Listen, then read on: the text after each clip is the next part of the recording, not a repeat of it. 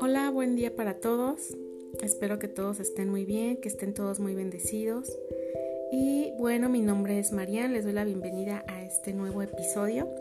Y hoy vamos a meditar rápidamente en un tema eh, que Dios va a hablar a tu vida, Dios te va a ayudar y vas a ver que siempre hay una salida, que Dios tiene todo bajo control, así que no te desesperes. El tema de hoy es hermosear los errores.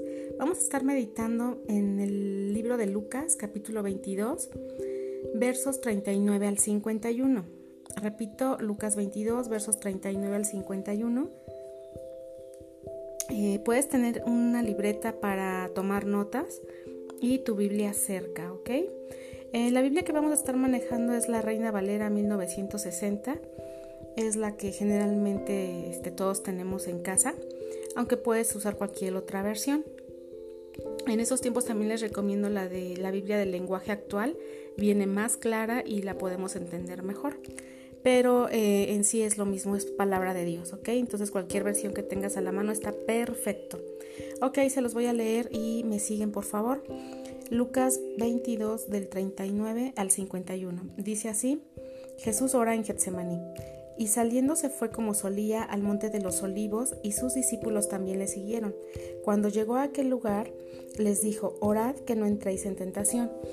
Y él se apartó de ellos a distancia como de un tiro de piedra y puesto de rodillas oró, diciendo, Padre, si quieres pasa de mí esta copa, pero no se haga mi voluntad sino la tuya y se le apareció un ángel del cielo para fortalecerle. Y estando en agonía oraba más intensamente, y era su sudor como grandes gotas de sangre que caían hasta la tierra. Cuando se levantó de la oración y vino a sus discípulos, los halló durmiendo a causa de la tristeza, y les dijo, ¿por qué dormís? Levantaos y orad para que no entréis en tentación. Mientras él aún hablaba, se presentó una turba, y él y el que se llamaba Judas, uno de los doce, iba al frente de ellos y se acercó hasta Jesús para besarle. Entonces Jesús le dijo, Judas, ¿con un beso entregas al Hijo del Hombre? Viendo los que estaban con él lo que había de acontecer, le dijeron, Señor, ¿heriremos a espada? Y uno de ellos hirió a un siervo del sumo sacerdote y le cortó la oreja derecha. Entonces respondió Jesús y dijo, Basta ya, dejad y tocad, y tocando su oreja le sanó. Y Jesús dijo a los principales sacerdotes y a los jefes de la guardia del templo y a los ancianos que habían venido contra él. Como contra un ladrón habéis salido con espadas y palos, habiendo estado con vosotros cada día en el templo, no extendisteis las manos contra mí, mas esta es vuestra hora y la potestad de las tinieblas. Ok, amén, gloria a Dios. Ok, disculpen, vamos a meditar un poco en este tema. Les decía, el tema de hoy es hermosear los errores. ¿Y qué es hermosear para ustedes? Hermosear algo. Es algo así como que algo que está feo, darle otra vista, arreglarlo para que se vea hermoso, para que se vea bonito, para que se vea bien, para que eso feo que tenía se le quite o esa impresión fea que tenía ya no se vea más, ¿ok? Eh, un ejemplo, por ejemplo, la fachada de una casa, el frente de una casa. Eh, que ya está maltratada, muy vieja la pintura, el sol se acabó el color o el sol se acabó el brillo, etc. Si nosotros arreglamos esa fachada y le cambiamos las ventanas, unas ventanas más modernas, una puerta más moderna, le ponemos pintura nueva, colores agradables que combinen, quizás sembramos un árbol afuera, entonces esa fachada se va a ver hermosa. Esa fachada se va a ver cuidada, esa fachada le dimos un cambio. De lo feo que tenía, lo arreglamos para que entonces se vea hermosa, ¿ok? Eso es hermosear algo. Lo mismo puede suceder con una habitación, con una cocina, eh, con un libro, un cuaderno, etc. Podemos hermosear cualquier cosa. Pero vemos que Jesús habla de que se fue al monte de Getsemaní, al monte de los olivos, y ahí iba a orar. Jesús nos muestra aquí un poco acerca de la oración. Dice Jesús que aquí Él nos muestra una clave, una clave muy importante. Jesús dijo, orad para que no entréis en tentación. Esto es algo muy importante. A veces tantas ocupaciones en el día nos mantienen alejados de conectarnos con Dios. Y entonces, ¿qué sucede? Con tantas actividades cada vez nos vamos alejando más de Él. Cada vez nuestra relación con Dios se va enfriando. Ajá. Porque no le dedicamos un tiempo a la oración. La oración, ¿qué es oración? La oración no es decir vanas repeticiones, dice la Biblia. La oración simplemente es orar platicar con Dios. Eso es orar, platicar con Dios, expresarle todo lo que sientes, todo lo que necesitas, todo lo que te está sucediendo. Eso es platicar con Dios, eso es orar. Y a veces tú dices, pero ¿por qué cierran los ojos cuando oran? ¿Qué mágica cosa sucede? ¿No? No sucede nada mágico, simplemente que cerramos nuestros ojos para concentrarnos, para que nada nos distraiga de esa plática que vamos a tener con Dios. Ajá. Entonces te recomiendo que cuando vayas a orar, lo hagas quizá en privado, donde nada más sean tú y Dios, ¿ok? Si estás en la iglesia, se recomienda que cierres tus ojos para que no haya nada que te distraiga, ¿ok? Entonces no hay nada mágico, no hay nada místico en cerrar los ojos. Es simplemente concentrarnos para no distraernos. Para eso lo cerramos. Entonces eso es la oración, platicar con Dios. ¿ok? Entonces dice que debemos estar platicando con Él, estar en oración para no caer en tentación, para no pecar, para no caer en el pecado. Ajá. Porque a través de la oración también Dios nos habla, Dios trata en nuestro espíritu. ¿ok? Entonces hay una clave importante aquí. Es muy importante para la vida del hombre orar, estar en oración. Jesús nos mostró, a pesar de que era el, el Hijo de Dios y que Jesús también es Dios, porque era 100% hombre, pero también era 100% Dios. Y, y la Biblia nos muestra que en Jesús no se halló pecado. Fue tentado por Satanás, ¿se acuerdan aquellos 40 días en el desierto? Fue tentado, pero Jesús jamás cayó en pecado. Entonces, a pesar de ser 100% Dios, también era 100% hombre y en su humanidad dice que él mostró humildad, reverencia, mostró que también tenía esa necesidad de orar, mostró respeto y reconocimiento a su Padre como su autoridad. ¿Cómo lo hizo o dónde lo vemos? Dice que en el verso 41 que leímos, que puesto de rodillas oró. Ese puesto de rodillas aunque era hombre, aunque era Dios, reconocía y nos daba ese ejemplo de reconocimiento al Padre como su autoridad, nos muestra que tenía necesidad de orar y nos muestra humildad y reverencia hacia su Padre, ¿ok? Y así debemos ser nosotros con Dios, con Jesucristo, con el Espíritu Santo, tener esa humildad, esa reverencia, ese respeto, ese reconocimiento a Dios como nuestra autoridad. Y también reconocer que como hombres tenemos necesidades, pero que si tú doblas tus rodillas, entonces muestras esa humildad y entonces pides por tus necesidades, ¿ok? Entonces eso debe haber en nuestra oración. Humildad, reverencia, respeto y reconocimiento a la autoridad. Jesús en el verso 42 dice que sintió temor, ajá. no era algo fácil por lo que él tenía que pasar, pero finalmente no pide su propia voluntad, sino la voluntad del Padre. Acepta que sea la voluntad del Padre la que dirija su futuro. Y él se muestra obediente a esa voluntad. En el verso 42 dice, Padre, si quieres, pasa de mí esta copa. ¿A qué se refiere? Si quieres, Señor, que esto no suceda, que yo no vaya a eso, que yo no vaya a ese futuro que me espera tan doloroso. Yo no quiero que suceda. Jesús quizá estaba temeroso, estaba muy mal, estaba pasando un mal momento porque él sabía lo que iba. Pero le dijo, Señor, Padre, que no se haga mi voluntad, sino la tuya. Ajá.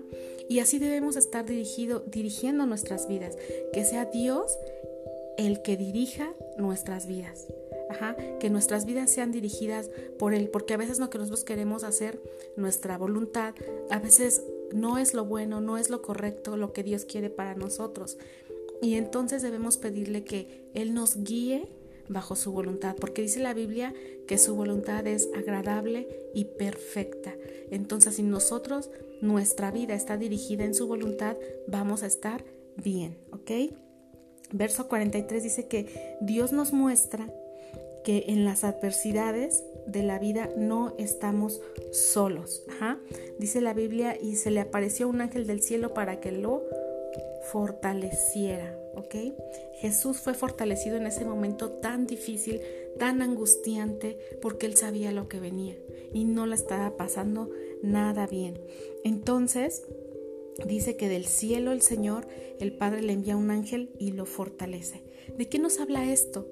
De que nuestras peores situaciones, en nuestras peores adversidades, que vivimos en la vida, no estamos solos. Dios manda esa fortaleza, Dios manda esos ángeles que nos ayuden a salir adelante, que nos fortalezcan, que nos den sabiduría para avanzar. Entonces no estamos solos, Dios siempre va a fortalecer a sus hijos. Y Jesús fue fortalecido y siguió con su propósito, siguió avanzando a ese futuro para lo que Él vino a esta tierra. El verso 44 nos dice, y estando en agonía, oraba más intensamente, y era su sudor como grandes gotas de sangre que caían hasta la tierra. Vemos aquí, dice que él estaba en una agonía, en un sufrimiento, en una angustia tremendo. Repito, porque él ya sabía todo lo que iba a suceder. Pero dice que entonces, ¿qué fue lo que hizo Jesús en medio de esta agonía? Dice que oró más intensamente. Aquí hay otra clave, otro tip que, nos da Jesús. Cuando estés en una situación muy complicada, muy difícil, y estés lleno de angustia y agonizando por el problema, dice que debes orar más intensamente. Nos invita a orar de corazón, nos invita a clamarle a Dios. Ajá. Con todo nuestro ser, con todo nuestro corazón, debemos de clamarle. Ajá. Dice que hay momentos en que podemos estar muy, muy mal. Quizá perdimos a un familiar, falleció un familiar, eh, quizá un familiar está muy grave en el, en el hospital, cuando un familiar está preso injustamente o cuando un familiar sufre un accidente o quizá tienes una deuda muy grande y, el problema te ahoga. Entonces debemos hacer lo que hizo Jesús. Jesús empezó a orar más intensamente. Ajá. Esa es la invitación que hoy nos hace Jesús, a orar intensamente. Verso 45 y 46, disculpen, dice Jesús,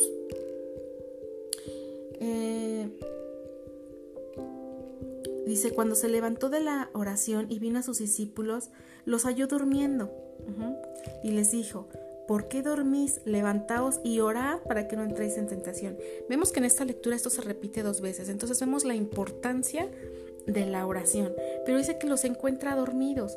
Imaginen lo que, lo que sintió Jesús. Tanta agonía, tanta angustia, tanta preocupación, tanto temor por lo que venía, porque él sentía eso, porque les repito, también fue 100% hombre. Entonces, claro que sintió todos esos sentimientos que nos llegan a nosotros como hombres, como mujeres, como humanos, Jesús también lo experimentó. Entonces Jesús comprende exactamente cómo te sientes, qué hay en tu vida. Si hay temor, si hay angustia, si hay desesperación, si hay depresión, si hay este, necesidades, si hay temor. Mira, Jesús lo experimentó.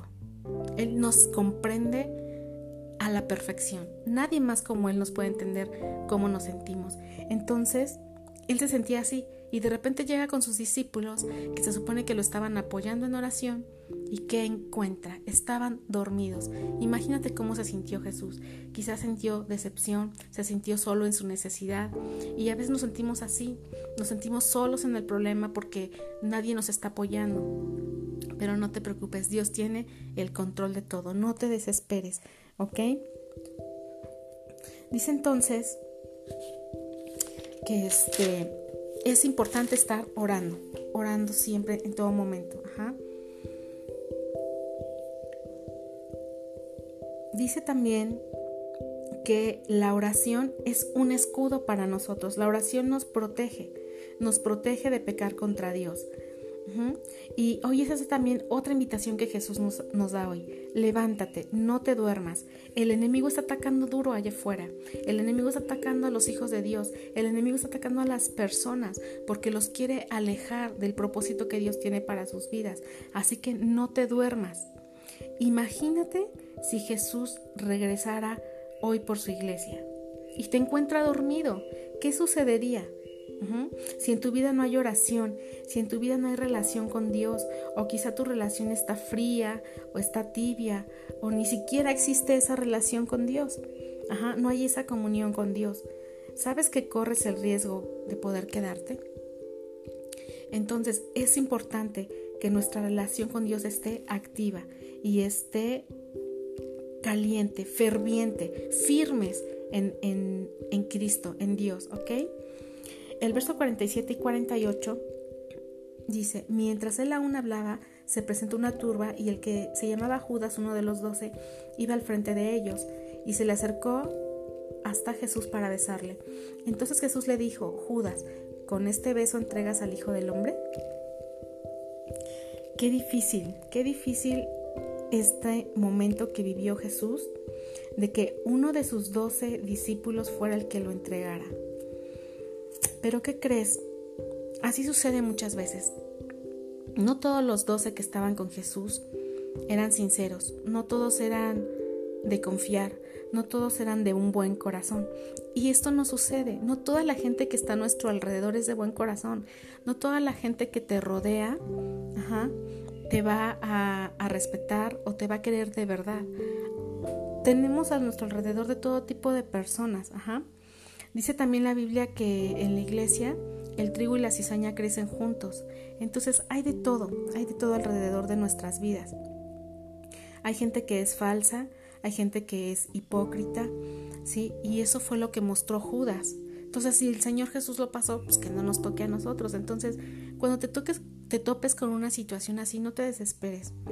Mira, no pasa nada, simplemente la gente refleja que hay en su vida, que hay en su corazón y te das cuenta que no es alguien de fiar, que quizá no valga la pena que tengas ese tipo de personas en tu vida y que Dios los bendiga, tampoco los maldigas, que Dios los bendiga, que Dios se encargue, dice la Biblia también que no debemos tomar la venganza por nosotros mismos. Dice la Biblia, la venganza es mía, yo pagaré, dice el Señor. Entonces cuando te suceda algo, te hagan algo, Perdona porque cuando tú perdonas no favoreces al que te perdonó, te favoreces a ti mismo porque no permites que se, que se guarde ese odio y ese rencor en tu vida ni que la amargura crezca en ti. Entonces perdona por tu bien, perdona, libera a esa persona, perdónale y Dios actuará, Dios te defenderá y Dios te dejará ver cómo te defiende. Y cuando veas cómo te defendió, no te alegres, simplemente dale gracias a Dios porque Él te defiende, ¿ok?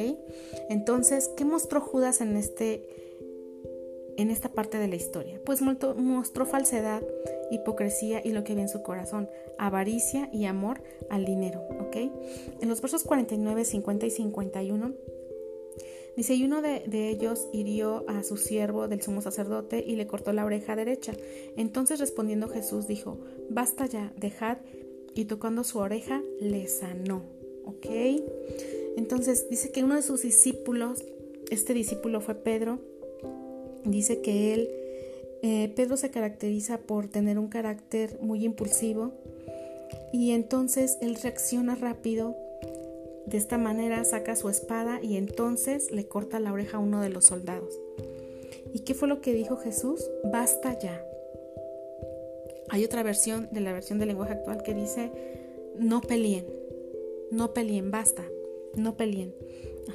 Entonces vemos que a Jesús no le gustan los pleitos, a Jesús no le gustan los problemas, las discusiones, las agresiones. Jesús nos habla a través de esta palabra y nos dice, basta ya de pleitos, basta ya de problemas, basta ya de discusiones, basta ya de agresiones, basta ya de violencia. ¿Sí? Y hoy en día, ¿cómo están las familias? ¿Cómo está el mundo? Unos contra otros, peleando por cosas a veces sin sentido. ¿Sí? Entonces, si estás en una situación de pleito con alguien, de problemas con alguien, Jesús hoy nos dice, basta ya. Detuvo a Pedro de, seguir peleando con los soldados Y entonces nos muestra que Jesús es de amor y de paz.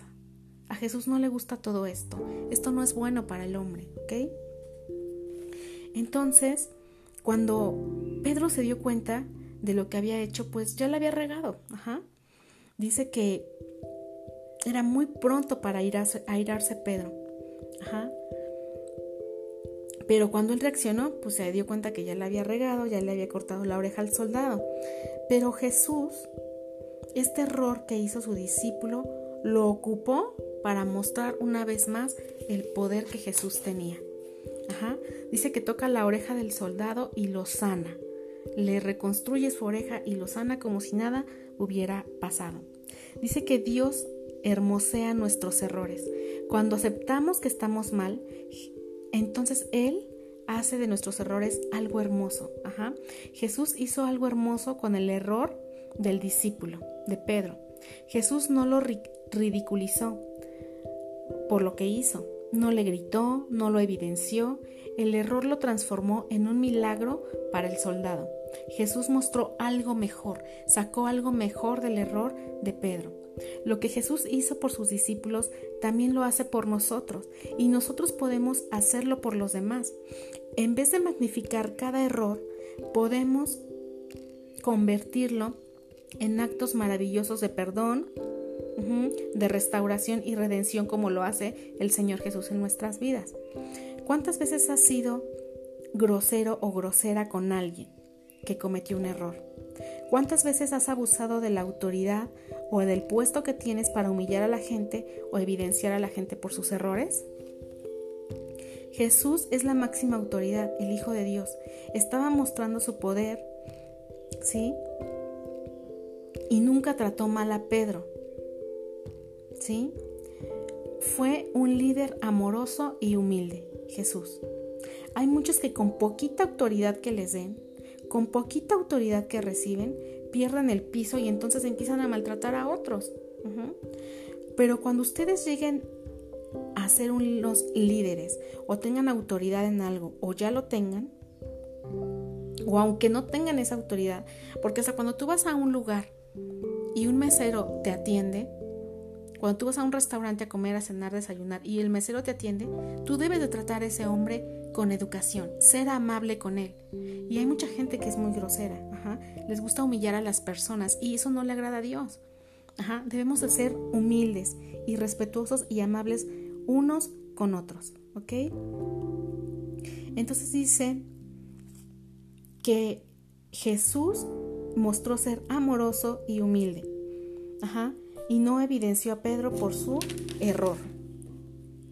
Dice, si tú has cometido hoy en día un error en tu vida, pídele perdón a Jesús. Exprésale ese error que cometiste y pídele que hermosee tu error. Ponlo en las manos de Jesús, ponlo en las manos de Dios y pídele que tenga misericordia de ti y te cubra de su gracia. Hoy les quiero compartir algo bellísimo. Dios es un Dios de oportunidades. Y Dios es un Dios perdonador. Él te da la oportunidad de seguir. Aprovechala y sé como Jesús. Cuando tú no sepas cómo comportarte en alguna situación o qué hacer en una situación, pregúntate, ¿qué haría Jesús en esta situación? Y es muy fácil, el Espíritu te va a hablar, el Espíritu de Dios te va a hablar y te va a decir, qué hacer. Dice la Biblia también que Jesús dice ser imitadores de mí. Entonces, pregúntate, ¿qué haría Jesús? Y haz eso que Jesús haría cuando no sepas qué hacer. Y a veces, cuando pecamos o cometemos algún error que va en contra de Dios, entonces a veces dices, no, yo no puedo buscar a Dios porque hice esto, porque me porté mal, porque pequé de esta manera. Y, y la gente se aleja, pero no, Dios quiere que vayas a Él. Dios te puede perdonar, Dios te puede restaurar, Dios te puede renovar. ¿Sí? Este podcast se llama Renovados, porque Dios nos renueva cada día con su palabra, Dios te renueva cada día en la oración, Dios te da palabra para ti, Dios renueva tu vida, Dios renueva esa vida de pecado y lo transforma todo, hermosea tu vida, pero debes tener un arrepentimiento genuino pedirle verdaderamente de corazón, genuinamente perdón a Dios por tus errores, por tus pecados, y entonces Él va a transformar tu vida, Él va a renovar tu vida, Él va a hermosearte, así como yo les decía de esa fachada de esa casa, Él es lo que va a hacer en nuestras vidas. Él va a renovarnos, a darnos esa hermosura que necesitamos en nuestra vida en todos los sentidos, ¿eh? porque Dios te transforma. Dice la palabra que para Él no hay nada imposible, que todo para Él es posible, ¿ok? esa es la invitación que Dios nos hace hoy. Que si cometemos errores, ir a Él, pedir perdón, de verdad, de corazón, de corazón, genuinamente, y entonces Él nos va a perdonar, nos va a llenar de su gracia y va a hermosear nuestra vida y nos va a dar una nueva oportunidad de seguir. Pero aprovechemos esa oportunidad, aprovechemos esa oportunidad. Dice la Biblia, buscar a Dios mientras pueda ser hallado porque va a llegar un momento en que no lo vamos a encontrar. Entonces aprovechemos esto que todavía tenemos hoy en día, buscar a Dios y lo vas a encontrar. Entonces, Dios les bendiga. Les invito rápidamente a hacer una oración. Si tú quieres seguirme en esta oración, adelante. Ese es el propósito. Señor Jesús, en esta hora te pido perdón por todos mis pecados. Te agradezco por esta palabra que he recibido, porque tú has, Señor, hablado a mi vida, a mi corazón, Señor. Perdóname, Señor, reconozco que soy pecador, que he cometido errores que van en contra de ti, pero también reconozco, Señor, que tú eres el Hijo de Dios, que tú moriste y resucitaste al tercer día, Señor, para gloria de tu nombre y para darnos vida eterna.